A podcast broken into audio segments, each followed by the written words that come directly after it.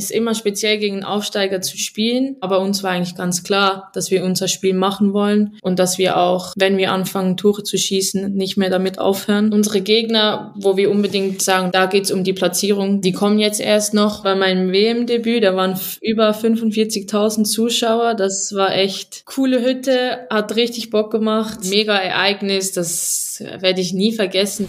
Die 45. Eine Halbzeit Fußball. Die Bundesliga ist zurück nach dieser Länderspielpause, die auch sehr interessant war, aber Bundesliga noch viel spannender.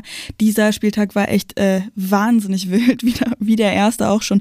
Wir haben Tabellenführerinnen, mit denen ich würde mal behaupten, die wenigsten gerechnet haben. Und wir haben hier bei die 45 unsere erste Interviewfolge in dieser Saison. Und damit hallo und herzlich willkommen zu eben dieser Folge, die 45. Es ist Folge Nummer 70 zum zweiten Spieltag der Bundesliga. Mein Name ist Nina Potzel. Ich bin wie immer eure Hostin hier und sage schön, dass ihr wieder mit dabei seid. Wie gesagt, heute nicht alleine. Da kommen wir aber gleich dazu. Bevor wir richtig loslegen, einmal wirklich ein ganz, ganz, ganz großes Danke an alle, die mich und den Podcast bei GoFundMe unterstützen ähm, und unterstützt haben und das vielleicht auch noch tun. Ähm, wenn ihr wollt und könnt, äh, den Link findet ihr auf jeden Fall in den Show Notes und dann ähm, machen wir diesen Podcast noch viel cooler. Dann habe ich nämlich noch mehr Zeit, mich hier drauf zu fokussieren äh, und muss nicht anderen Jobs hinterherjagen. Also wirklich super, super, super großes Dankeschön an alle, die das schon getan haben. Danke auch für euer liebes Feedback zur letzten letzten Folge. Das ist äh, richtig süß gewesen. Da sind wir ja schon alle einig, so auf ne, die Spiele bezogen, dass glamourös anders ist. Deutschland hat ja erst 0 zu 2 gegen Dänemark verloren, dann 4 zu 0 gegen Island gewonnen. Aber eben nicht glamourös, aber das DFB-Team hat dieses Selbstbewusstsein aus dem 4 zu 0 gegen Island auf jeden Fall gebraucht. Und auch was das Thema, äh, Martina Voss-Tecklenburg angeht, sind wir uns äh, weitgehend einig, wobei da so ein bisschen ähm, auch noch unterschieden wird bei euch. Also A, klar, die Forderung, dass da endlich mal Klarheit geschaffen wird vom DFB, klar kommuniziert wird, ähnlich wie die Spielerinnen das ja auch folgen, äh, fordern. Aber viele sagen halt auch, naja, wir wissen nicht, was da los ist bei Martina Voss-Tecklenburg und da halt noch Druck auszuüben, ist halt noch viel kontraproduktiver. Also schwierige Situationen, ähm, sollen jetzt diese Woche Gespräche auch geführt werden mit Martina Voss-Tecklenburg.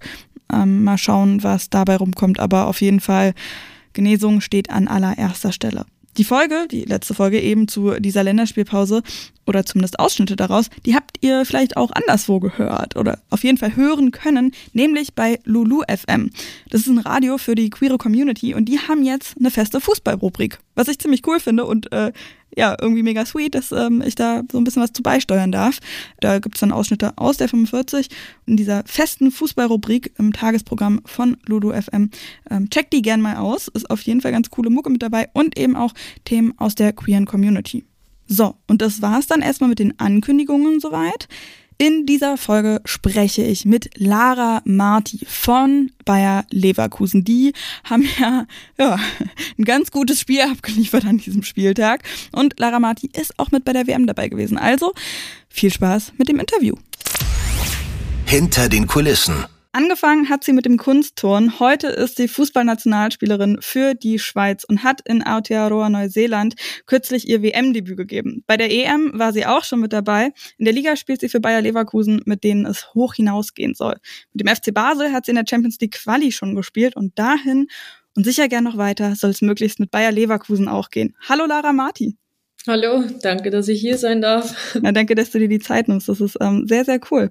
Wir starten wie immer mit der Schnellfragerunde. Du bist tatsächlich die erste gestern in dieser Saison, äh, die ich hier mit dabei habe. Also für alle, die während der WM neu dazugekommen sind, äh, wird's jetzt bisschen anders als sonst bei den Folgen während der WM. Äh, Lara, wen hattest du als Poster früher an deiner Wand hängen? Ja, gute Frage. Ich war tatsächlich nicht so das Postermädchen und Zeitschrift und alles. Ähm, tatsächlich, ich war mehr auf Tiere fixiert. Pferdeposter oder sowas. Sehr cool. Welches ist das schönste Stadion, in dem du bisher gespielt hast? Boah. Ähm, gute Frage auch.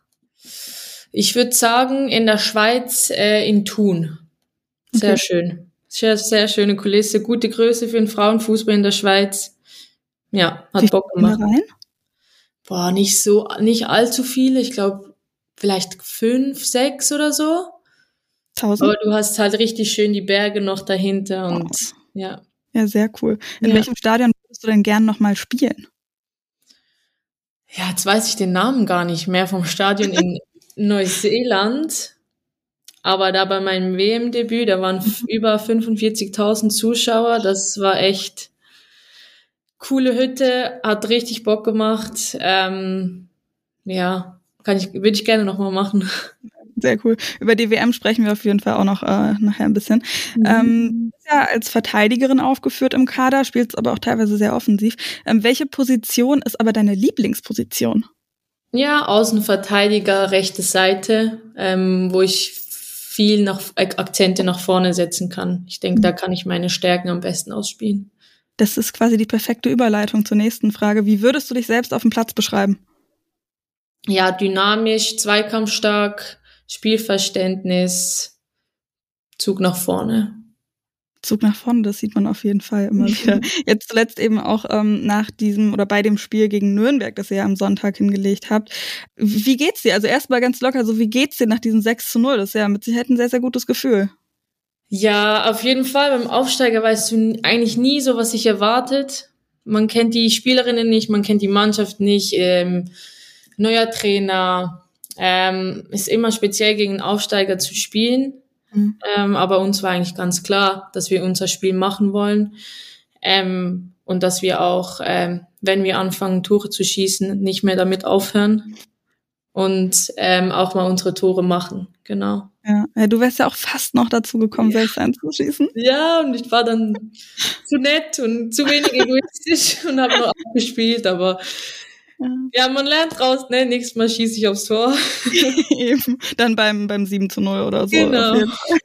Ja, das war auf jeden Fall, ähm, du hast gesagt, äh, ihr hört dann nicht mehr auf, ne? Das hat man auf jeden Fall gesehen. Ihr wart da wirklich wie in so einem Rausch. Ich muss ganz ehrlich sagen, normalerweise ähm, spreche ich jetzt hier so ein bisschen über das Spiel mit meinen Gästen, aber bei so einer deutlichen Angelegenheit, wie gesagt, wenn ihr euch in den Rauch spielt und Nürnberg ja teilweise wirklich überfordert gewirkt habt, fällt mir das von außen richtig schwer, da irgendwie drüber zu sprechen. Wie geht dir das und wie analysiert ihr das dann so eine klare Angelegenheit im Team?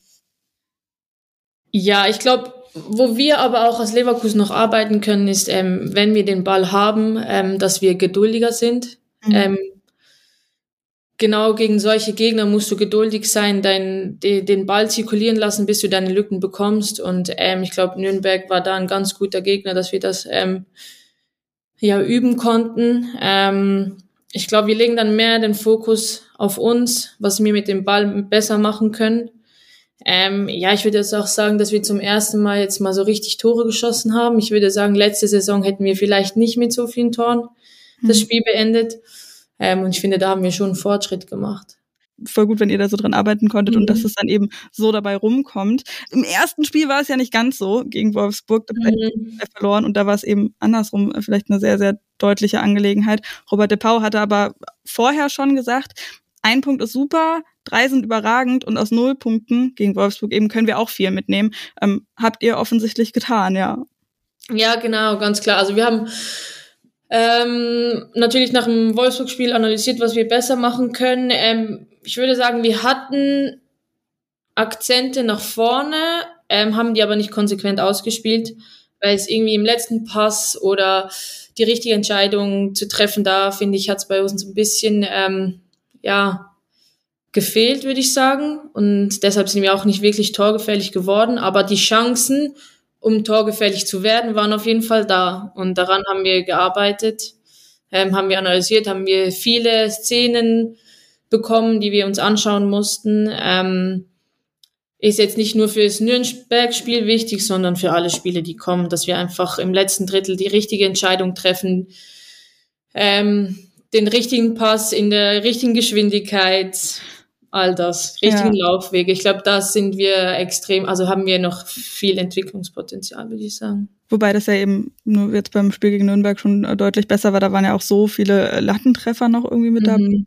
Ähm, ich habe äh, das im Real Life dann nochmal gesehen und ähm, bei The Zone, da kann man ja dann sind so immer so die Highlights irgendwie markiert in der Zeitleiste und da wird wirklich irgendwie so ein ganz breiter, so ein breiter Fleck quasi, wo Latte, dann Tor, dann noch ein Tor und dann nochmal Latte oder sowas. Ja. Highlights von euch.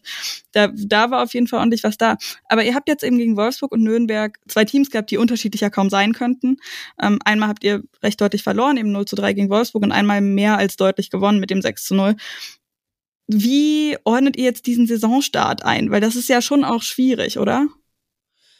Ja, auf jeden Fall. Ähm, ich würde jetzt sagen, dass ähm, unsere Gegner, wo wir unbedingt ähm, sagen, okay, ich würde sagen, die sind spielen mit, also ja, spielen mit uns mit oder da geht's um die Platzierung dann im Endeffekt.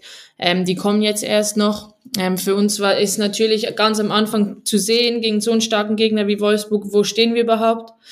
Da wird dir direkt aufgezeigt, woran wir noch arbeiten müssen, was natürlich eigentlich zu Beginn der Saison natürlich super ist. Ähm, keiner erwartet von uns, dass wir gegen Wolfsburg gewinnen. Also können wir eigentlich, wir müssen nichts, wir wollen. Ähm, das ist für einen Saisonstart eigentlich gut. Ähm, Nürnberg, ja klar, Aufsteiger ist immer. Es gehört halt dazu, ne? Ich glaube, für die ist es auch nicht einfach. Ähm, der Einstieg war jetzt auch hart für die, aber ich glaube, die werden sich auch noch dran gewöhnen. Aber für uns kommen jetzt die Spiele, wo wir uns wirklich, würde ich sagen, messen können und dann auch sehen, wie weit stehen wir wirklich. Ja, am, jetzt am Wochenende geht's gegen Hoffenheim. Mhm. Ihr habt ja schon ziemlich ähnliche Ziele so. Ähm, Hoffenheim hat ganz klar gesagt, die wollen die Champions League, stehen ja jetzt auch gerade auf dem ersten Saisonplatz, mhm. ähm, äh, Saisonplatz, Tabellenplatz. Das wird auf jeden Fall äh, dann vermutlich so das erste, wo ihr richtig sagen könnt, okay, das sind so die Gegnerinnen in die Richtung, wir auch wollen. Ja, auf jeden Fall. Also es war ja eine extrem große Lücke mhm, ähm, genau. vom fünften auf den vierten Platz. Ähm, unser Ziel ist natürlich daran, irgendwie zu kratzen. Und dann gehört auch zu, dass wir mal gegen so einen Gegner, die oben da dabei waren unter den Top 4, dass wir da halt auch mal Punkte holen und den Punkten auch klauen. Ähm, das ist ganz klar unser Ziel. Und da sind wir gespannt auf Montag. Ja, same. Ja. Also ähm, ja, Montagsspiel auch nochmal so ein Thema. Ne? Mhm. Ähm, wie geht es bei euch jetzt im Team? Ich habe gerade eben auch noch einen Podcast gehört von einem Leverkusener Podcast, wo du auch zu Gast warst mit Juli Wirz damals noch vor vier Monaten muss es gewesen sein mhm. und Anna Klink, wo ihr eben auch darüber gesprochen habt, dass es gar nicht so einfach ist, weil bei euch im Team auch noch teilweise Spielerinnen eben arbeiten, du an der Uni bist und Montag so dein Unitag ist wohl. Mhm.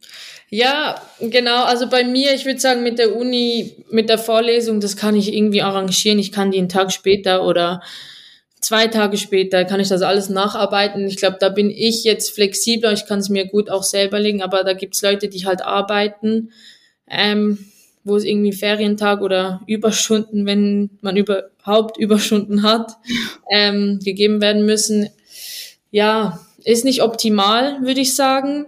Mhm. Ähm, aber vielleicht ist es auch ein Schritt, der, der, den wir gehen müssen, damit wir in die richtige Richtung gehen, damit es professioneller wird, damit der Verein auch ähm, oder die Liga sagt, hey, zu den Vereinen, hey, das Montag, der ist jetzt so, der Spieltag, der ist so angesetzt. Ähm, ihr müsst den Spielerinnen die Möglichkeit geben, dass die da nicht ähm, darunter leiden, sondern dass das ihnen in die Karten spielt. So, vielleicht braucht es den Schritt, um ja. das zu erreichen ich bin da auch noch super hin und her gerissen, weil ich halt auch denke, so, ey, wenn es Spielerinnen gibt, die halt arbeiten und für die das irgendwie mega der Aufwand ist, dann kann es irgendwo nicht gut sein. Aber auf der anderen Seite ist eben das möglicherweise ein Schritt zur Prof Professionalisierung, Alleinstellungsmerkmal und so weiter. Ich habe jetzt auch gehört, gerade von einer Kollegin, ähm, bei Sport 1 waren es irgendwie 320.000 ZuschauerInnen im Schnitt, also echt ziemlich ordentlich. Mhm. Ähm, also ich äh, bin da auch noch sehr, sehr skeptisch, irgendwie noch gar nicht richtig festgelegt, was ich davon halten soll. Ja, ich glaube, also es gibt immer Vor- und Nachteile. Mhm. Montagsspiel kann man auch sagen, dass irgendwie keine Männer spielen, also wenig ja. oder auf jeden Fall nicht in Deutschland. Ähm, und dass das dann halt so unser Fußballtag ist, aber ob sich das so etabliert, kann ich jetzt noch nicht sagen. Das wird die Zukunft uns sagen können. Ja, genau. ähm, was du mir aber sagen kannst, ist, ähm, wie es dir so geht, wie du damit umgehst, dass du ähm, äh, zum Beispiel im ersten Spiel gegen äh, Quatsch, im ersten Spiel gegen Wolfsburg eben gar nicht gespielt hast und jetzt im zweiten Spiel gegen Nürnberg ähm, eben deine ersten 45 Minuten gemacht hast. Wie geht's dir damit so, eben nicht diese komplette Spielzeit zu bekommen? Mhm. Für mich äh, ist das völlig in Ordnung. Ähm, die Weltmeisterschaft und die Vorbereitung und nach einer Weltmeisterschaft, das ist so ein großes Ereignis, das ähm, darf man nicht unterschätzen, mhm. körperlich, aber wie auch ähm, psychisch. Äh, ich habe das ganz klar gemerkt, also ich war komplett ausgelaugt nach den Wochen ähm, und das merkt man halt dann auch auf dem Platz, wenn ich von der Sommerpause dann zurückkomme. Ich habe meine Zeit gebraucht, ähm, habe äh, mir auch die Zeit genommen, weil die Saison geht wieder lang. Ähm, nächsten Sommer steht nichts an, aber trotzdem ähm, muss der Körper und der Kopf muss funktionieren und für mich war das völlig okay. Ähm, ich kam sehr spät in die Vorbereitung, habe noch die Zeit für mich gebraucht, ähm, habe immer wieder mal gekränkelt, so ein bisschen halt typisch, wie es ist nach einer anstrengenden Zeit. Und so war das für mich eigentlich völlig okay. Ganz klar, mein Ziel ist es jetzt, ähm, immer von Beginn an zu spielen. Ähm, aber für jetzt die Zeit war das für mich total in Ordnung und da kommt man auch gut klar mit. Das ja. gehört dazu. Voll gut. Es können nur elf auf dem Platz stehen. ja. Äh, ich habe leider kein Phrasenschwein hier, aber ist ja auch immer was dran, ja. ja. Ähm, ja und also voll gut, wenn es dir damit auch ähm, so gut geht. Und ähm, ja, die, die, die Zeit war ja wirklich auch echt nicht lang. Also nach dem, ähm, also ihr seid bis ins Achtelfinale gekommen. Ähm, und dann ist ja wirklich, ich glaube, was waren das jetzt, drei Wochen nach dem WM-Finale, dann direkt die Saison wieder losgegangen. Also ähm, ich fand das auch total irre. Also ich war auch äh, tatsächlich vor Ort in Australien und mhm. fand das auch, und ich meine, ich habe ja nicht mal gespielt, so weißt. Mhm. mhm. und bei denen, du hast ja die, ähm, also mit trainiert und so und äh, deine sieben Minuten da gemacht. Ähm, du hast schon gesagt, das war ziemlich krass, da das Debüt zu geben. Mhm. Ja, das war also es war richtig cool. Klar, es war gegen den Weltmeister, das war für uns vielleicht weniger cool. Mhm. Ähm, aber das, das war ein mega Ereignis, das werde ich nie vergessen. Das waren so viele Leute, das war ein Riesenstadion. Ich habe, glaube ich, noch nie in so einem großen Stadion gespielt. Ähm, die Atmosphäre war einfach cool und das saugt man auf. Also man nimmt alles mit, was man kann. Ja, man sieht dir die Begeisterung jetzt gerade auch echt an. Also für die Zuhörerinnen und Zuhörer, wir ähm, Video chatten oder nicht chatten, aber wir haben halt einen Videocall und man sieht dir die Begeisterung richtig, richtig an. Also äh, mega. Wie war denn der Weg bis dahin? Also bis zur, Nomini bis zur also Nominierung und dann bis eben zur Reise dahin, die Vorbereitung und so weiter? Ja, war eine sehr lange Zeit. Mhm. Ähm, wie die Vorbereitung, weiß ich gar nicht. Die hat zwei noch Wochen nach dem Saisonende angefangen. Ähm, es wurden sehr viele nominiert ähm, und dann halt abgesagt oder noch eine Woche mehr Vorbereitung mitgemacht. Also es war eigentlich bis eine Woche vor Abreise oder zehn Tage vor Abreise war es relativ offen. Ähm, das ist auch sehr, sehr anstrengend. Glaube ich. Auf äh, jeden man Fall. kommt an seine Grenzen, aber das gehört dazu. Man macht's für einen Traum, man macht's für die Weltmeisterschaft. Ähm, die Möglichkeit hast du nicht alle Jahre und man haut einfach alles rein. Ähm, ich hatte da gerade noch Prüfungsphase und okay. ich glaube, ich war einfach teilweise wie, wie ein Roboter. Ich bin da, habe alles rausgehauen, was ich konnte, habe alles gegeben und ähm, habe dann geguckt, was am Ende rausschaut. Und mhm. ich durfte glücklicherweise mitfahren. Was für, also es war für mich äh, nicht klar. Ich hatte mhm. nicht einen sicheren Platz umso schöner, dass ich dann ähm, das geschafft habe auch. Auf jeden Fall. Ja, deine Teamkollegin Amira Afawi, die war ja auch mit dabei, die hat ähm, nicht gespielt. Wie, ähm, wie tauscht ihr euch darüber auch manchmal aus, über diese Reise? Äh, ja, klar, also pff, das, ich glaube, das ist äh, in so einer kurzen Zeit so viel, mhm. wo du erlebst, du weißt gar nicht, wo du das hinpacken sollst. Ähm, und dann ist es auch manchmal immer gut, wenn man drüber reden kann, ähm, um das Ganze mal vielleicht so ein bisschen zu fassen. Ähm, wir haben uns natürlich sehr füreinander gefreut. Ähm, find, also ich fand es richtig cool, dass sie auch die Chance bekommen hat ähm, und es dann auch geschafft hat, mitzukommen. Ich glaube, wie gesagt, auch wenn du vielleicht gerade beim ersten großen Turnier nicht spielst oder nur wenig spielst, ähm, das zeigt einfach auf, dass du einen Weg in der Nationalmannschaft hast und es braucht einfach Zeit. Wie, wie, wie ging es denn euch dann danach? Ich meine, Ziel war vorher ausgerufen Achtelfinale, das habt ihr geschafft. Ihr seid dann eben mit einem 1 zu 5 gegen die späteren Weltmeisterinnen Spanien rausgeflogen. erst an dieser Stelle auch nochmal, also wirklich nochmal explizit so gesagt, Glückwunsch dazu, dass ihr so weit gekommen seid, also bis ins Achtelfinale und du da eben dann dein Debüt machen konntest, auch wenn es halt dann ärgerlich war, so rauszufliegen. Was, ähm, also ich meine, klar überwiegt jetzt so wie du es gerade erzählst, wirkt es so, als würde schon die Freude überwiegen. Aber wie ging es danach so? War das wirklich eher eine Freude, so okay, wir haben unser Ziel erreicht oder ach verdammt, so dann rausgehen? Ja, ich glaube, direkt nach dem Spiel ähm, war es einfach klar, dass, also die waren einfach zwei Level besser. Das muss man einfach, muss man nicht schön reden, muss man auch nicht klein reden. Das ist einfach, die spielen momentan so einen guten Fußball, ähm, nur wenige können äh, denen das Wasser reichen. Also das ist wirklich momentan, die machen auch so viel ähm, mit emotional momentan, aber können trotzdem noch so guten Fußball spielen und ähm, ja, lassen einfach äh, ihre Seele auf den Platz und zeigen, was sie können. Das ist einfach schön zu sehen. Und ja, für uns klar ist es enttäuschend, wenn du aus dem Turnier rausfällst, aber ähm, wenn du es realistisch siehst, war, waren die einfach besser und es war okay so. Ja, ja du sagst halt auch. So. Du sagst ja auch irgendwie, was da alles äh, abgeht und so weiter. Also vorher ja schon Streit mit dem Verband in Spanien und ähm, dann eben noch mit dazu der Präsident, der da Danny Amoso geküsst hat, ungefragt und äh, alles, was danach eben gekommen ist. Und ich finde es auch so krass, dass die dann trotzdem auch in der nächsten Länderspielpause irgendwie gegen Schweden gewinnen, irgendwie mit einem Elfmeter in der letzten Aktion oder sowas. Also da habe ich auch größten Respekt davor. Ihr hattet jetzt auch gerade in der Länderspielpause wieder ein Spiel gegen Italien, habt dann 0 zu 1 verloren. Du hast fast über die volle Distanz gespielt. Josephine hat über Instagram gefragt, wie schwierig ist es, nach einer nicht so erfolgreichen Nazi-Pause wieder in die Liga zu gehen. Also ich meine, ihr habt 6 zu 0 gewonnen offensichtlich und du hast die zweite Halbzeit echt auch eine gute Partie gemacht. So schwierig kann es dann nicht gewesen sein, der Umstieg, oder täusche ich mich? Ja, also das Spiel gegen Italien war schon sehr enttäuschend für uns, ähm, weil wir eigentlich, ja, das ist ganz klar, eigentlich war unser Ziel, dass wir da gewinnen. Ähm, wir haben auch zu Hause gespielt. Wir haben einfach keine oder nicht viele Chancen uns äh, erarbeitet, ähm, obwohl wir eigentlich vom Ballbesitz her überlegen waren. Das ist ein bisschen schade.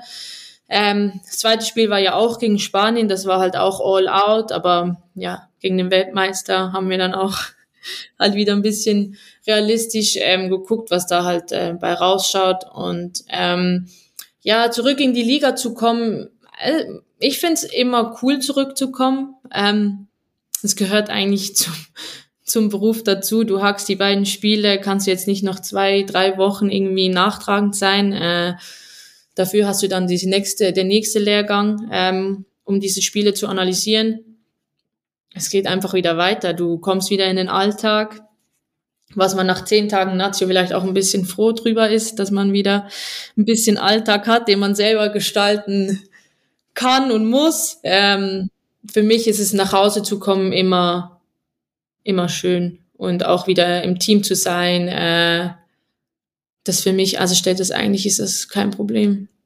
Okay. Ja, und auf dem Platz, wie gesagt, hat man das ja auch gesehen. Mhm. Ähm, du bist, also zu Hause ist auch ein gutes Stichpunkt. Zu Hause nennst du dann äh, Leverkusen oder äh, die Schweiz? Weil ich habe, ja? Ja.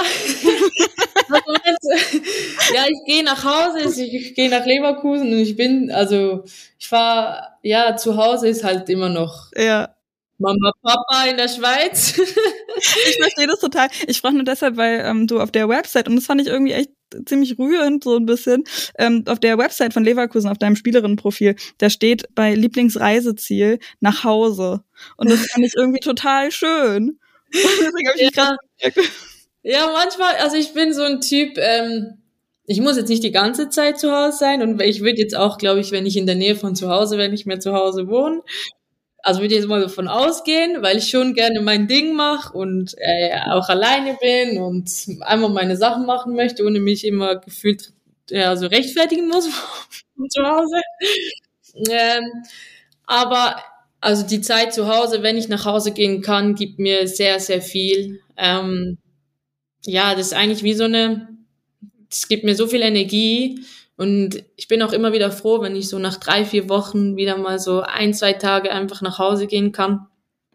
Ähm, ja, und das ist einfach, es geht nicht immer dann um Fußball, sondern Fußball ist dann im Hintergrund und es geht einfach um, ja, um banale Sachen halt, wie ja. es zu Hause halt ist. Man trifft Freunde, man quatscht, man geht essen oder chillt einfach mal in seinem Kinderzimmer. Es ist einfach, ja. es ist dann, einfach entspannt. Und genau. dann ist es halt auch wieder schön, nach Hause zu kommen, weil ich verstehe das total, wenn man dann ähm, die ganze Zeit zu Hause sein würde, dann wäre es auch nicht so schön, wieder zurückzukommen, ne?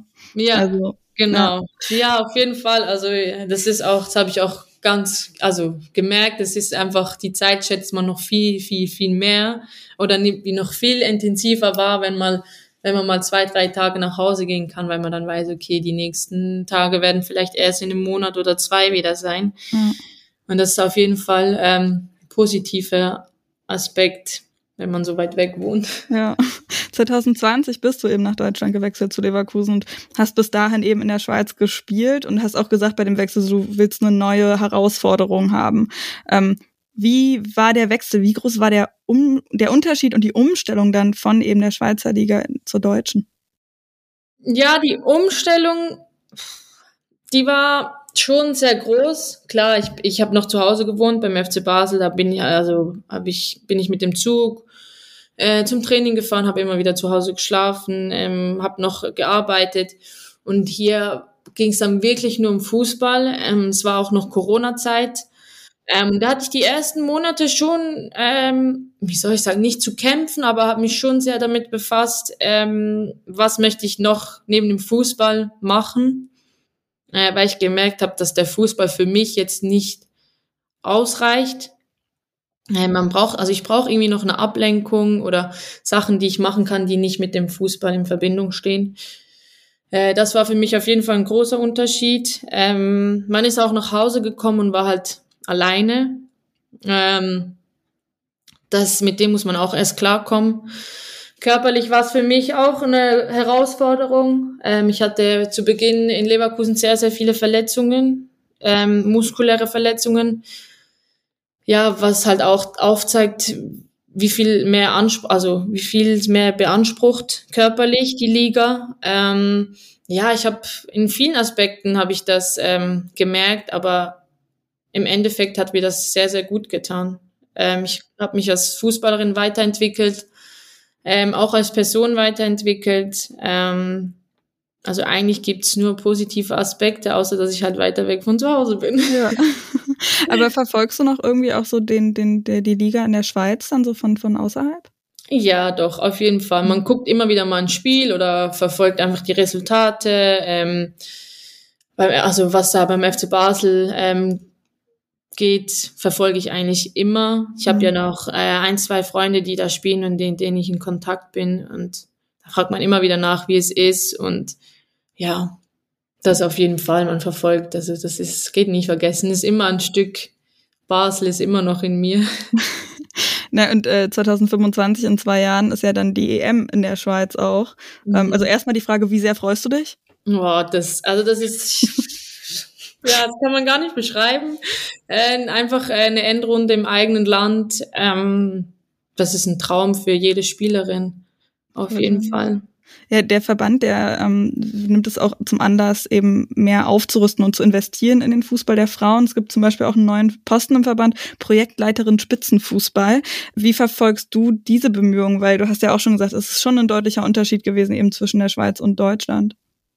Ja, also für uns natürlich ähm, ist auch so ein Turnier nicht nur für die Spielerinnen, sondern allgemein für den Frauenfußball in der Schweiz auch sehr, sehr wichtig. Ähm, es gibt immer mehr Vereine, die finan also bessere finanzielle Mittel haben, ähm, aber es ist immer sehr, sehr träge. In der Schweiz überlegt man sich immer zehnmal oder 15 Mal länger oder mehr, soll man das Geld jetzt investieren, lohnt sich das?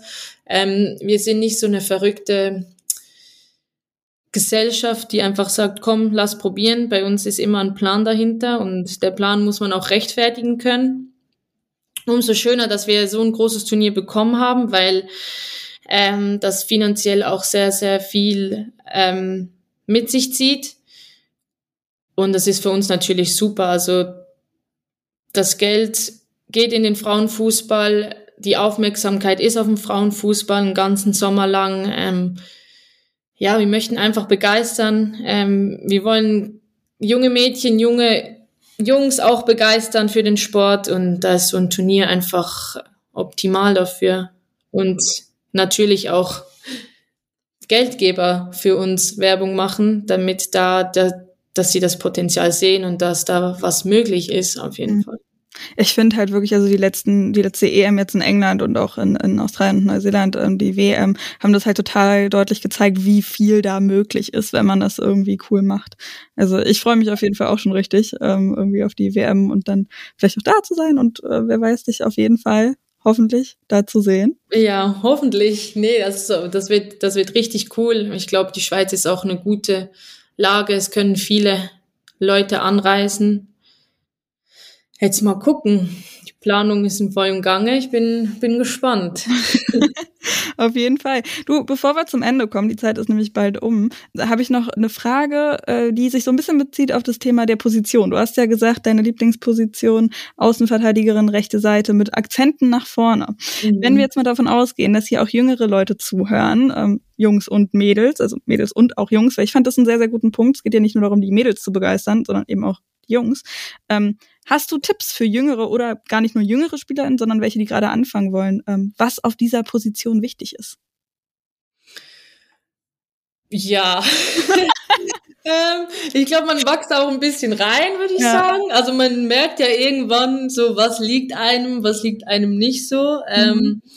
Also ich würde einfach sagen, AV-Außenverteidiger-Positionen. Du musst auch gerne einfach ähm, dich irgendwie auskotzen wollen, würde ich jetzt mal so sagen. Also einfach okay. an die Grenzen gehen, körperliche Grenzen, mhm. irgendwie den Biss haben, äh, es mögen Zweikämpfe zu führen und nicht irgendwie schickimicki-Tricks und la la la, sondern ja, auf den Außenbahnen ähm, wird viel gelaufen. Ich glaube, ja, da muss man einfach Bock drauf haben, einfach mal richtig alles reinzuhauen, sich, sich einfach hinzugeben und körperlich dann einfach, ja, nicht mehr zu können. Ähm, aber dann natürlich auch ein bisschen verspielt sein vorne. Und ich glaube, so einen guten Mix von äh, Disziplin und Verspieltheit. Das hat so beides ein bisschen. Ja, ich finde das auch immer wahnsinnig beeindruckend, also weil du gerade sagst, ne, einfach richtig körperlich verausgaben, was für Meter ihr da macht auf den Außenbahnen, total irre. Und ähm, wer darauf keine Lust hat, wird dann Torhüterin. Ich habe auch mal mit Annike Borbe gesprochen, als sie noch bei Werder war aus dem Tor und da hat sie wirklich gesagt, so, warum sie Torhüterin geworden ist. Ja, kann man sich richtig schön hinschmeißen und muss nicht so viel laufen. Also. Ja, genau, man muss gerne laufen, man muss einfach Spaß haben am am viel Laufen und am Kämpfen und sich reinschmeißen und dann ist das was. Also, alle mitgeschrieben, die da Bock drauf haben, äh, ihr werdet jetzt Außenverteidigerin. Genau. Lara, ganz, ganz lieben Dank dir. Ich drücke euch ähm, die Daumen für die Saison ähm, und jetzt natürlich für das erste Montagsspiel dann auch gegen Hoffenheim. Dankeschön. Vielen, vielen Dank. Ja, hoffen wir drei Punkte ne, nach Hause nehmen. Dann äh, mach's gut. Danke, dass du dir die Zeit genommen hast. Ja, sehr, sehr gerne. Danke für die Anfrage. Hat sehr viel Spaß gemacht. Ja, ey, das war wirklich ein richtig, richtig cooles Gespräch. Hat mir wahnsinnig viel Spaß gemacht. Lara, absolut coole Person. Ähm, und wirklich, ich habe das ja schon auch während des Gesprächs gesagt, ähm, man hat ihr das echt angesehen, diese Begeisterung, als sie davon erzählt hat, wie sie eingewechselt worden ist bei dieser Weltmeisterschaft einfach. Ähm, das ja, muss, muss einfach unfassbar sein. Schön fand ich auch Ihre Antwort ähm, auf die Frage nach der Außenverteidigerinnenposition. Musste ich direkt meinem Bruder auch schicken. Der hat auch sehr gedacht. Fand ich ähm, sehr, sehr toll. Also ähm, ja, äh, mir hat sehr viel Spaß gemacht. Ich hoffe, euch auch und schreibt auf jeden Fall, äh, wenn euch das jetzt inspiriert hat, auch Außenverteidigerin oder Außenverteidiger zu werden. Das war der Spieltag der zweite Spieltag in dieser Bundesliga-Saison und da hat es direkt mal für Leipzig den ersten Dreier in deren Bundesliga-Geschichte gegeben. Und die ist ja noch gar nicht mal so alt. Also das ist das zweite Spiel in der Bundesliga für Leipzig gewesen und die haben direkt mal gewonnen. 3 zu 2 gegen die SGS Essen ist das gewesen ein wirklich sehr interessantes Spiel. Das ist sehr gut hin und her gegangen. Nicht ganz so deutlich wie das 6 zu 1, das letzte Spiel im Pokal in der letzten Saison ähm, zwischen diesen beiden eben. 6 zu 1 für Leipzig wohlgemerkt, aber eben Leipzig jetzt wieder gewonnen. Sehr gut hin und her gegangen und das, obwohl Leipzig eben früh in Rückstand gegangen ist. Natascha Kowalski war das in der sechsten Minute, die für die Essenerinnen vorgelegt hat.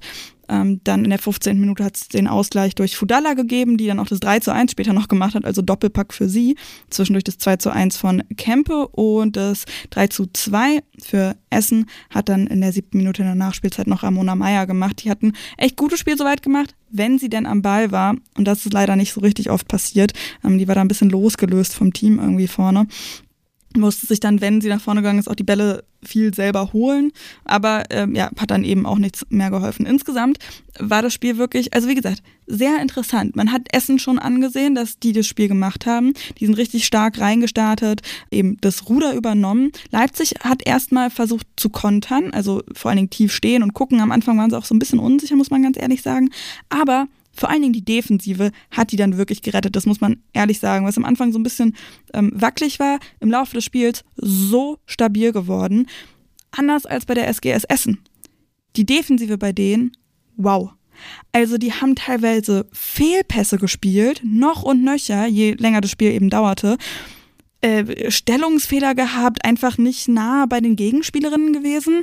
Das 2 zu 1 für Leipzig ist auch eingeleitet worden durch einen echt blöden Fehler von Ostermeier in der ähm, Defensive eben. Die ist ähm, in ihrem eigenen 16er weggerutscht, als sie den Ball sichern wollte.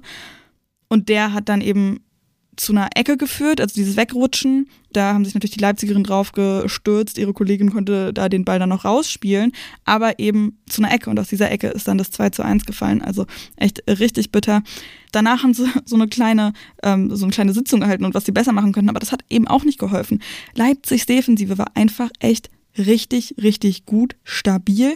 Anders als bei Essen, die dann bei schnellen Gegenstößen von Leipzig völlig blank gewesen sind. Klar, mussten dann auch äh, offensiver agieren, die Essenerinnen, um eben noch das Beste draus zu machen. Aber echt ähm, schwierig, was dann aber auch dafür spricht eben, dass Essen sich in dieser Rolle, weil die haben ja 2 zu 0 gegen Frankfurt gewo äh, gewonnen, ne? und da haben sie eher reagiert. Jetzt gegen Leipzig mussten sie eher agieren. Und das hat man gesehen, damit tun sie sich ein bisschen schwer. Anderer Punkt auch noch, also erstmal Glückwunsch an Leipzig an dieser Stelle. Anderer Punkt aber auch noch, man sagt ja oft, dass der athletische Unterschied zwischen Liga 1 und 2 nochmal ein bisschen größer wäre. Ist bei Leipzig jetzt ehrlich gesagt gar nicht so zu sehen gewesen. Also wie gesagt, die sind da auch, ich weiß nicht, 70. Minute oder was das war, ähm, noch vor und zurück gesprintet, um irgendwie Bälle ähm, zu recovern. Aber, das gehört auch zur Wahrheit, die haben eben einfach andere Möglichkeiten als andere Clubs, die aus der zweiten in die erste Liga steigen. Stefanie findet übrigens, die hat mir geschrieben bei Instagram, das könnt ihr auch sehr gerne machen, at die45-podcast.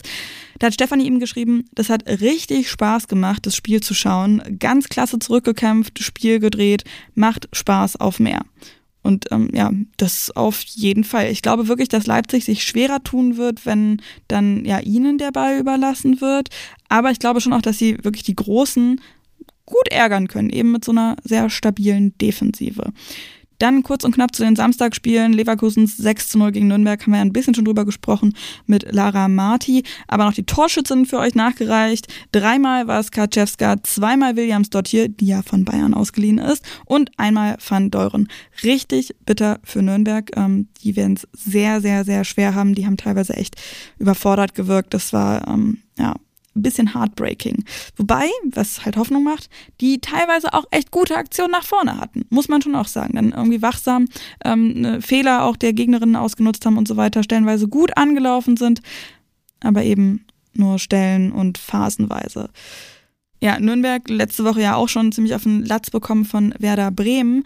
Und Werder hat gegen das andere Team gespielt, das vor zwei Wochen äh, sehr hoch gewonnen hat. Gegen die TSG Hoffenheim nämlich. Kurze Erinnerung, Hoffenheim 9 zu 0 gegen Duisburg, Werder eben 5 zu 1 gegen Nürnberg. Ja, ähm, war dann doch ein recht großer Unterschied nochmal. Werder schlägt sich quasi selbst. Die hatten furchtbare Ballverluste am eigenen 16er, haben in der Defensive zum Teil auch total verloren gewirkt. Also da ist irgendwie alle schief gelaufen. Torschützinnen waren äh, Kössler, Alba und Janssens für die TSG Hoffenheim und Ulbrich für Werder. Aber auch auf jeden Fall noch nennenswert, Livia Peng, Werders Torhüterin, Schweizer Nationaltorhüterin, die hat einen Elfmeter gehalten. Äh, ein Handelfmeter war das, den Nicole Biller getreten hat. Und da ist eine richtig, richtig cute Story dazu von Nils. Der hat mir nämlich auch geschrieben, im Stadion steht neben mir eine Gruppe Mädels, so zwischen 10 bis 12. Und beim Elfmeter meinte die eine zu den anderen, das ist Livia Peng, die spielt in der Nationalmannschaft, die hält den. Naja, und ist ja passiert. Duisburg gegen Freiburg, das fand ich eine riesengroße Überraschung. Wie gesagt, Duisburg 0 zu 9 auf den Latz bekommen. Freiburg hatte ja gegen die Bayern mit einem Ausgleichstreffer in der siebten Minute der Nachspielzeit noch ein 2 zu 2 gerettet. Und das Ganze ist jetzt einfach mal umgedreht worden. Und zwar wirklich, also nicht direkt Copy-Paste, aber zumindest die letzten Minuten Copy-Paste-mäßig. Duisburg nämlich wirklich in der vierten Minute der Nachspielzeit mit einem krassen Tor auch zum Ausgleich, zum 2 zu 2. Äh, krasses Tor deswegen, weil es von Halverkamps ein Tor aus 45 Metern Entfernung war absolut bescheuert, also richtig, richtig krass.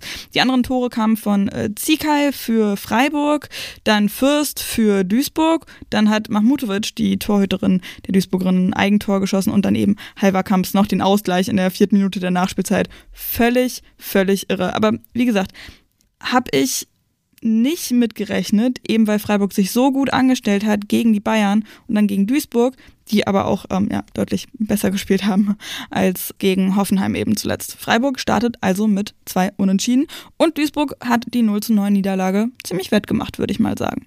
Dann springen wir in den Sonntag zum nächsten Highlight-Spiel in dieser Saison. Eintracht Frankfurt gegen den VfL Wolfsburg im Waldstadion. Jawohl, 13.500 ZuschauerInnen sind vor Ort gewesen ziemlich stabil, würde ich mal sagen. Letzte Saison hat es da ja noch einen deutlichen 4 zu 0 Sieg für Frankfurt gegeben. Dieses Mal wieder vier Tore, allerdings für Wolfsburg. Und halt noch zwei für Frankfurt, denn Wolfsburg gewinnt 4 zu 2 in Frankfurt. Und ja, wildes Spiel, total verrückt. Frankfurt führt zweimal, Wolfsburg gleich zweimal aus und macht dann eben noch ähm, zwei obendrauf. Wolfsburg natürlich in der Favoritenrolle gewesen, aber Frankfurt hat aus dem ersten tatsächlichen Angriff direkt einen Elfmeter rausgeholt und ähm, Laura Freigang hat dann dadurch eben das 1 zu 0 erzielt. Das ist so klassisch Frankfurt. Ein Spiel mau und dann eins wieder richtig gut. So, so sind sie zumindest gestartet, ne? Wie gesagt, Wolfsburg hat dann auch wieder zurück in die Spur gefunden, Pop in Pop Money ausgeglichen. Zweite Halbzeit dann wieder Frankfurt stark rausgekommen, mit der ersten Chance wieder ein Tor gemacht. Barbara Dunst an der Stelle. Aber dann ist eben Wolfsburg ähm, zurückgekommen und hat die echt äh, ganz schön platt gemacht, würde ich mal sagen. Ähm, die haben ziemlich zeitig ausgeglichen. Oberdorf, Lena Oberdorf mit einem Distanzschuss. Oh mein Gott. so ein gutes Tor. Also wirklich zack, ging der Ball da rein, einmal fast durchs Netz durch. Aika, der ist so ein gutes Tor. Dann ist so ein bisschen Piano gewesen, ein bisschen hin und her. Ähm, Wolfsburg hat das Spiel dann in den letzten 20 Minuten mit Wedemeyer und Pajor ähm, zu ihren Gunsten gedreht. Insgesamt auf jeden Fall cooles Spiel. Für Frankfurt natürlich super bitter, dass die dann ähm, so eben ja, noch zwei Tore oben drauf kassieren, wo es eigentlich unentschieden steht und die immer so zweimal in Führung gegangen sind. Das nicht über die Zeit zu bringen, das ist echt was, woran sie arbeiten müssen. Klar, wir sind noch früh in der Saison, aber vielleicht sind zwei Saisons mit Champions League Quali hintereinander ein bisschen viel. Wolfsburg, die, ja, wenn die zurückliegen, können die mit Dominanz und mit ihrer Erfahrung, die sie nun mal haben, und eben auch Erfahrung mit Mehrfachbelastung, die können da dann einfach, glaube ich, mal besser mit umgehen, weil das eben bekannt ist, die sind besser darauf getrimmt, die haben auch noch einen breiteren Kader, der das eben gewohnt ist. Aber es ist auch nicht alles in Butter. Wenn man zweimal zurückliegt, äh, dann sagt halt auch einiges. Thema Defensive. Stefanie, die hat ja geschrieben, ähm, die hat nämlich auch genau das geschrieben. Sie kritisiert nämlich die Verteidigung der Wolfsburgerinnen und auch, wieso Froms den Elver zum Beispiel in Kauf nimmt und auch wieso Vivian Endemann nicht einbezogen wird. Die ist ja von Essen zu Wolfsburg gewechselt und da, ja, das lobt Stephanie auch, voll gut, dass die eingesetzt wird, weil das ist ja immer so die Sorge, ähm, dass da wenig ähm, Spielzeit bei rumkommt. Aber wie gesagt, Stefanie sagt auch, ansonsten stark reingekämpft in der zweiten Halbzeit. Klasse Spiel von Endemann auch. Und wie geil war bitte das Tor von Wedemeyer und am Ende Pop, Hacke und Pajor. Und ja, absolut. Nicht nur Lena Oberdorfs Tor war so fantastisch gut, sondern eben auch die anderen und ähm, vor allen Dingen auch die Vorlage von Alex Pop per Hacker auf Pyre. Und dann hatten wir ja auch noch das erste Montagsspiel. Das Montagabendspiel ist FC Bayern München gegen den ersten FC Köln gewesen. Und das ist auch das erste Heimspiel seit Ewigkeiten für Julia Gwynn gewesen. Ja, da haben wir ja immer so mit jedem Spieltag, egal ob Bundesliga oder Länderspielpause, immer so einen weiteren Meilenstein für Gewinn, die eben nach ihrem ähm, lang, lang Aus durch einen Kreuzbandriss ähm, wieder zurück ist jetzt. Jetzt eben auch wieder zurück am Campus. Aber sie ist kurz vor Schluss rausgenommen worden, weil ähm, sie ja auch äh, ich weiß nicht genau, was sie hatte, aber sie musste sich auf jeden Fall einmal kurz setzen und ähm, hatte irgendwie offenbar was mit dem Bein. Da war wahrscheinlich Vorsichtsmaßnahme. Nehmen wir sie mal raus. Köln hat auch ein bisschen umbauen müssen. Marlene Schimmer ist zum Beispiel auch verletzungsbedingt raus gewesen, die ja vergangene Woche echt auch ziemlich gut äh, gespielt hat. Dann auch noch ein Fun Fact nebenbei. Dieses Spiel gegen Köln ist für Sarah Zarazil das hundertste Spiel für die Bayern gewesen. Glückwunsch an dieser Stelle. Und ja, natürlich, Bayern hat gewonnen. Aber, ehrlich gesagt, nicht ganz so souverän, wie ich es erwartet hätte. 2 zu 0 haben sie gewonnen und haben sich echt lang schwer getan. Also sie haben natürlich gedrückt, die Münchnerinnen, aber Köln hat echt gut verschoben, die Zweikämpfe sehr gut angenommen, die letzte Linie hat auch so, so gut gestanden und eben, die haben kaum Räume gelassen für Bayern. Natürlich sind die ab und an dann durchgekommen und wie gesagt, die haben absolut dominiert. Aber es hat auch gedauert, bis dann das erste Tor drin war, nämlich 44 Minuten. Und das ist für Köln natürlich super bitter gewesen. Also 45 Minuten lang oder 44 Minuten lang schaffen die es da wirklich, die Bayern wegzuhalten. Ähm, Pahl, die Torhüterin von Köln, Jasmin Pahl, ey, die hat, boah, die war, die hat so viele tolle Paraden ausgepackt. Also einmal auch ähm, gegen Georgia Stanway, die ein fantastisches Spiel auch gemacht hat die aus der Distanz so einen Hammer rausgehauen hat und Jasmin Pahl da wirklich geflogen ist wie eine Weltmeisterin. Wahnsinnig gut. In der 44. Minute dann sind sie aber geschlagen geworden durch Penele Harder. 1 zu 0 eben durch einen Kopfball nach einer Flanke von rechts. Julia gewinnt natürlich zur Stelle. So, so bitter für Köln, denn es ist halt wirklich die letzte Aktion vor dem Halbzeitpfiff gewesen. Das war richtig, richtig bitter, weil ich habe echt dann gedacht, so, boah, krass, wenn die jetzt mit dem 0 zu 0 in die Pause gehen. So, was wird dann in der zweiten Halbzeit? Naja, und so ist es dann ähnlich weitergegangen. Bayern hat gedrückt, Paul teilweise fantastisch gehalten. Aber, müssen wir auch sagen, Köln hat äh, auch immer mal ganz gut angelaufen. Also vor allen Dingen mit Natalia Padilla Bidas, die ja eigentlich von den Bayern ausgeliehen ist an Köln, ne? Und eben Sharon Beck, die haben äh, so gut angeschoben und Beck, die hat ja wirklich so einen fantastischen Blick, dann auch ihre Mitspielerinnen in Szene zu setzen teilweise, ähm, hat dann aber ja auch nicht lange gedauert, zehn Minuten nach Wiederanpfiff ungefähr zwölf Minuten waren es. In der 57. Minute hat Linda Dahlmann dann das 2 zu 0 gemacht. Richtig tolles Zuspiel von Stanway vorher. Echt perfekt mit Zug in den Lauf gespielt. Dahlmann selbst einen tollen Weg gemacht mit Tempo, dann nur noch Pal vor ihr und dann hat sie eben über sie gehoben. Aber wirklich Köln, die haben wirklich gesucht und ab und zu auch ähm, spielerische Lösungen gefunden. Aber dann ist Bayern eben immer mit einem Ballgewinn zur Stelle gewesen, mit der Defensive oder eben auch mal mit einem Foul. Ähm, ja, das war richtig bitter irgendwie für, für, für, für Köln, aber macht auch Spaß. Also wirklich gerade dieses Duo Sharon Beck und Natalia Padilla Bieder ist da zusammen. Das war ähm, sehr, sehr gut, macht Hoffnung auf jeden Fall äh, für die restlichen Spiele. Und gegen Bayern 0 zu 2 nimmt man halt mit. Bei Bayern auf jeden Fall richtig bitter. Sidney Lohmann, die ist umgeknickt. Und zwar ziemlich, ziemlich fies, ist damit Krücken aus dem Stadion ähm, rausgegangen. Äh, da warten wir noch auf eine Meldung, was denn da tatsächlich los ist. Ganz, ganz gute Besserung an dieser Stelle. Hoffentlich dauert es wirklich nicht allzu lange, bis sie dann wieder auf dem Platz stehen kann. So, und das war's mit dem Spieltag in der Bundesliga der Frauen. Tabelle ist ein bisschen crazy, ehrlich gesagt. Wir haben Hoffenheim mit zwei Siegen aus zwei Spielen und einem Torverhältnis von 12 zu 1 auf dem ersten Platz hätte ich nicht mitgerechnet. Also deren Anspruch, wir wollen in die Champions League, auf jeden Fall mal gut untermauert. Dahinter dann Wolfsburg ebenfalls mit sechs Punkten, wie Hoffenheim auch. Ähm, und das sind die einzigen beiden Teams, die ähm, noch die volle Punkteausbeute haben. Nach gerade mal zwei Spielen. Also ähm, finde ich sehr interessant. Danach kommen dann eben die Bayern mit vier äh, Punkten. Dann haben wir eine reiche Anzahl an Teams mit drei Punkten. Leverkusen, Werder, Essen, Leipzig, Köln. Danach kommen die Freiburgerinnen mit zwei Unentschieden mit zwei Punkten. Duisburg mit einem Punkt. Und danach haben wir, ja, Eintracht Frankfurt auf dem elften Platz, dem ersten Abstiegsplatz. Das hätten die sich auch vermutlich nicht gedacht, dass sie so reinstarten. Wobei, ehrlich gesagt, okay, Wolfsburg am zweiten Spieltag, das ist schon ein ähm, bisschen mau, aber dann auf dem letzten Platz haben wir eindeutig Nürnberg mit einem Torverhältnis von 1 zu 11. Also sehr interessant sieht's da auf jeden Fall aus. Kurzer Blick in die zweite Liga. Da ist auch ein bisschen Überraschung mit dabei. Der HSV der steht auf dem dritten Tabellenplatz. Und die sind ja gerade mal aufgestiegen. Total irre, die haben 4 zu 3 gegen den SV Meppen gewonnen die ja abgestiegen sind. Ähm, die sind ziemlich im Tabellenmittelfeld auf dem sechsten Platz und der HSV eben auf dem dritten Platz. Davor Sand und Gütersloh an Platz 1 und 2. Sand hat ähm, ja 3 zu 2 gegen das andere Aufstiegsteam aus, aus Gladbach gewonnen und unser Sorgenkind, unser aller Sorgenkind, ähm, Turbine Potsdam, die haben gewonnen 1-0 gegen Gütersloh, die eben auf dem zweiten Platz sind und damit ist Turbine auf dem neunten Platz aktuell. Und ähm, ja, auf den letzten drei Plätzen haben wir die SG Andernach, die, glaube ich, letzte Saison doch eigentlich auch noch aufsteigen wollte. Und dann eben auch noch Wolfsburgs zweite und Hoffenheims zweite. Aber auf jeden Fall sehr, sehr cool, dass ähm, die beiden Aufstiegsteams nicht da unten drin sind. Weinberg nämlich ganz knapp überm Strich. Und dann auch noch äh, sau, sau cool, die Women's Super League in England ist finally gestartet. Chelsea hat direkt mal 2 zu 1 gegen Tottenham gewonnen. Und zwar mit einer ganz, ganz süßen Story noch nebenbei. Mia Fischel, die ist ja gerade erst zu ihnen gewechselt, also zu Chelsea. Ist eine Amerikanerin, 22 Jahre alt, ähm, war als Kind riesen Chelsea-Fan. Also hat sich schon super gefreut, dass sie jetzt bei denen spielt. Und dann hat sie auch noch in ihrem Debüt zum zwischenzeitlichen 1 zu 0 für Chelsea getroffen.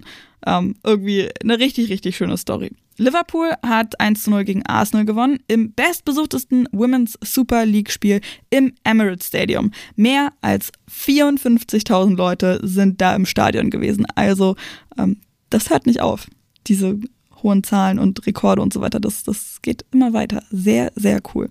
Und dann haben wir noch Jill Roth, die wir ja noch aus Wolfsburg kennen, ähm, was einige Wolfsburg-Fans vielleicht schmerzen wird. I'm so sorry.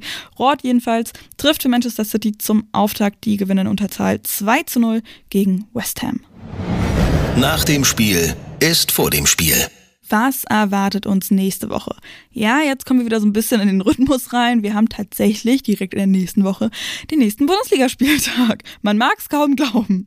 Freitag haben wir da Wolfsburg gegen Nürnberg. Oh, ähm, ja, boah, da habe ich schon echt ein bisschen Schiss für Nürnberg. Die haben gerade 0 zu 6 von Leverkusen auf die Mütze bekommen und müssen jetzt gegen das Team, das gegen Leverkusen 3 zu 0 gewonnen hat. Also wenn da wieder 9 zu 0 bei rumkommt oder aus Nürnberg Sicht 0 zu 9, dann, oh. Aber ich hoffe es natürlich nicht, ey. Ich würde es Nürnberg so wünschen, ähm, dass die da für eine richtig, richtig fette Überraschung sorgen. Die haben aber auch echt ein richtig beschissenes Auftaktprogramm. Samstag heißt es dann äh, Köln gegen Duisburg. Vielleicht ja dann der erste Sieg für Duisburg nach ähm, dem 2 zu 2 gegen Freiburg. Und Frankfurt gegen Leipzig haben wir auch noch. Das ist ein bisschen krass. Frankfurt, die stehen ja eben gerade auf dem vorletzten Platz. Und Leipzig traue ich das dann schon zu, dass sie die Frankfurterinnen schlagen können. Und dann würde Frankfurt, die einfach in der Champions League Quali sind, nach drei Spielen noch ohne Punkt dastehen. Ah, aber wir wollen jetzt hier mal nicht den äh, Abend vor der letzten Eule loben und so weiter und so fort. Äh, bin ich auf jeden Fall sehr, sehr gespannt drauf. Sonntag haben wir dann noch Essen gegen Bayern. Ähm, mal sehen, welches Essen wir da dann zu sehen bekommen. Ob es das Essen wie gegen Frankfurt wird oder wie gegen Leipzig mit einer echt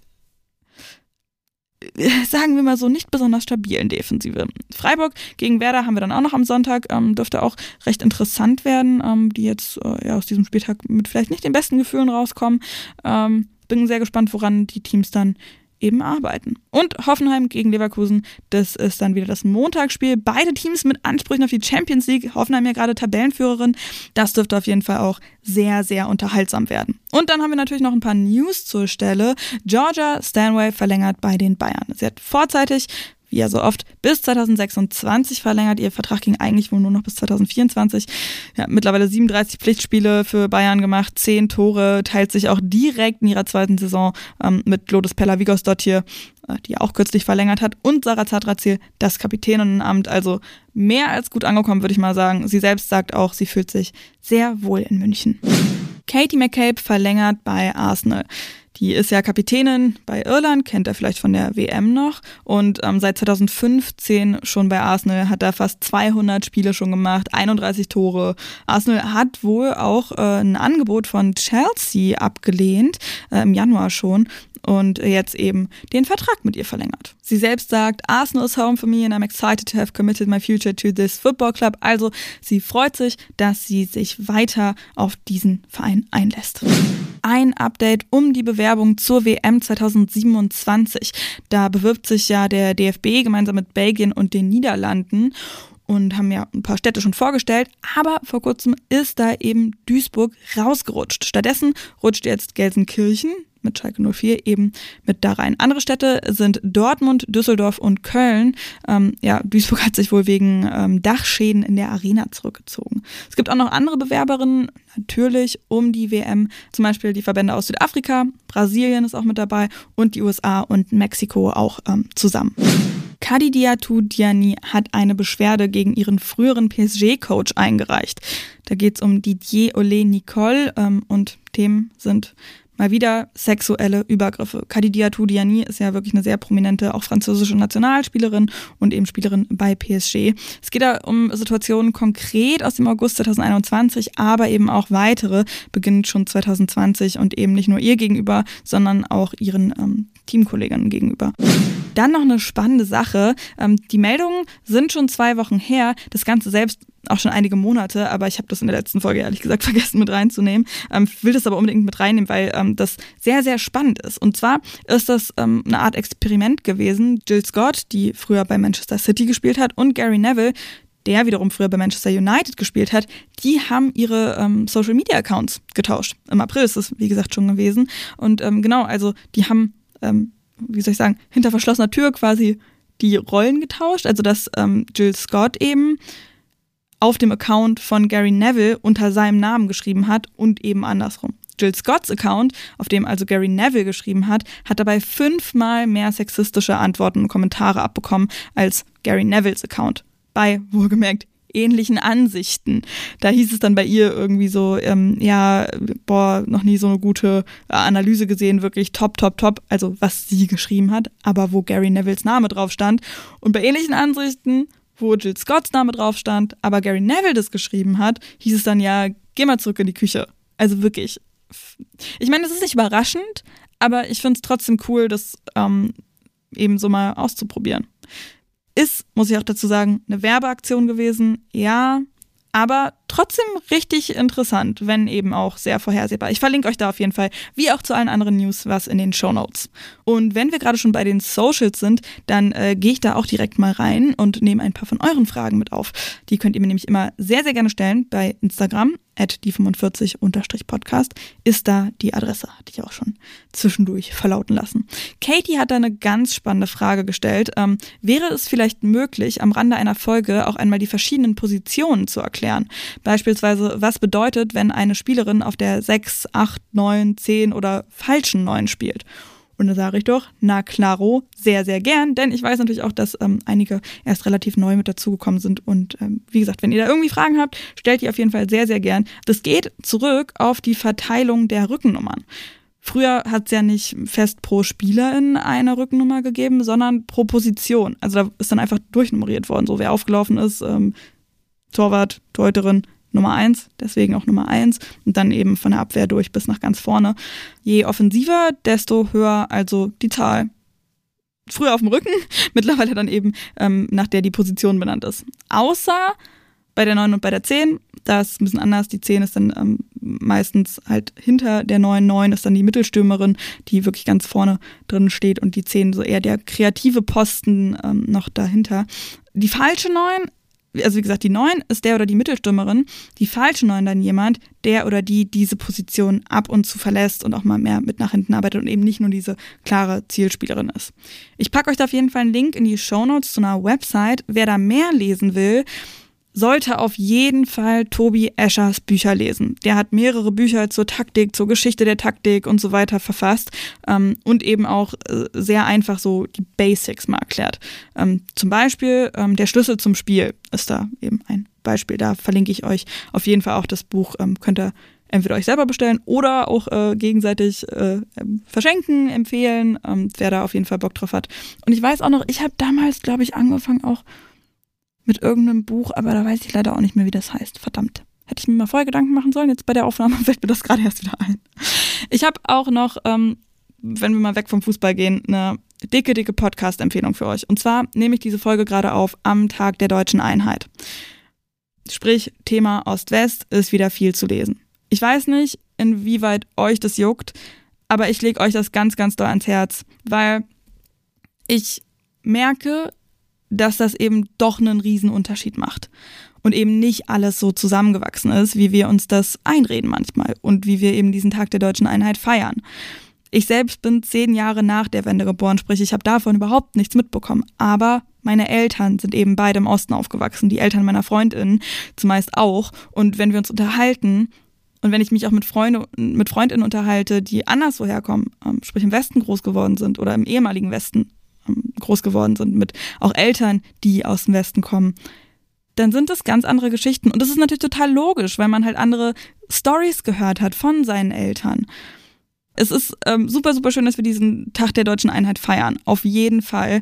Aber es ist auch wichtig, ähm, finde ich ganz persönlich, dass auch Leute, die aus dem ne, also die ähm, aus dem ehemaligen Westen sozialisiert sind, sich damit auch auseinandersetzen. Da kann ich euch auf jeden Fall äh, den Podcast Hotel Matze ans Herz legen. Ähm, natürlich auch ganz, ganz viele Dokus reinziehen, aber eben die aktuelle Folge im Hotel Matze ist mit Maja Waldstein. Die ist Bundestagsabgeordnete aus Cottbus und Spree-Neiße. Die ist auch vier Jahre vor, nee, drei Jahre vor der Wende erst geboren ähm, und hat es genauso wie ich halt auch gesagt, so, dass sie erst später gemerkt hat, was das für einen Unterschied macht, wie man eben sozialisiert worden ist. Das ist eine sehr, sehr spannende Sache auf jeden Fall, wie sie eben auch diesem Rechtsruck in den sogenannten neuen Bundesländern begegnet. Ähm, sie ist SPD-Bundestagsabgeordnete und geht auch so auf Zuhörtour, wo sie irgendwie mehrere Wochen am Stück ähm, seit 2021 mit dem Bollerwagen durch die Gegend läuft und eben mit den Leuten spricht. Und das finde ich eben ähm, eine sehr, sehr spannende Sache, eben diese Balance zwischen ja, man muss halt drüber reden, über diese Unterschiede zwischen Ost und West. Aber man darf das eben auch nicht der AfD in die Hände spielen oder anderen rechten Kräften, die da ja, ja, erstarken. Also ähm, dicke Empfehlung an alle, die sich damit noch nicht so doll befasst haben, macht es mal. Ich habe auch letztens mit ein paar Freundinnen geredet, ähm, die eben West, also im ehemaligen Westen sozialisiert worden sind und die dann auch gesagt haben, so Thema Baseballschlägerjahre, ich nicht gehört. Ich vor ein paar Jahren das erste Mal gehört. 90er Jahre, echt super schlimm in den eben ehemaligen Bundesländern aus dem Osten. Krasse rechte Gewalt. Und jetzt fragen sich halt alle, wo das herkommt. Naja, daher. Okay, ähm, so viel dazu. Instagram könnt ihr mir sehr gerne äh, folgen, at die45-podcast. Und dann, ähm, ja, machen wir mal den Deckel drauf. Ich sage danke fürs Hören, fürs Teilen, fürs Bewerten, fürs Folgen und für alles, was dabei GoFundMe bei rumkommt. Grüße gehen raus. Macht's gut.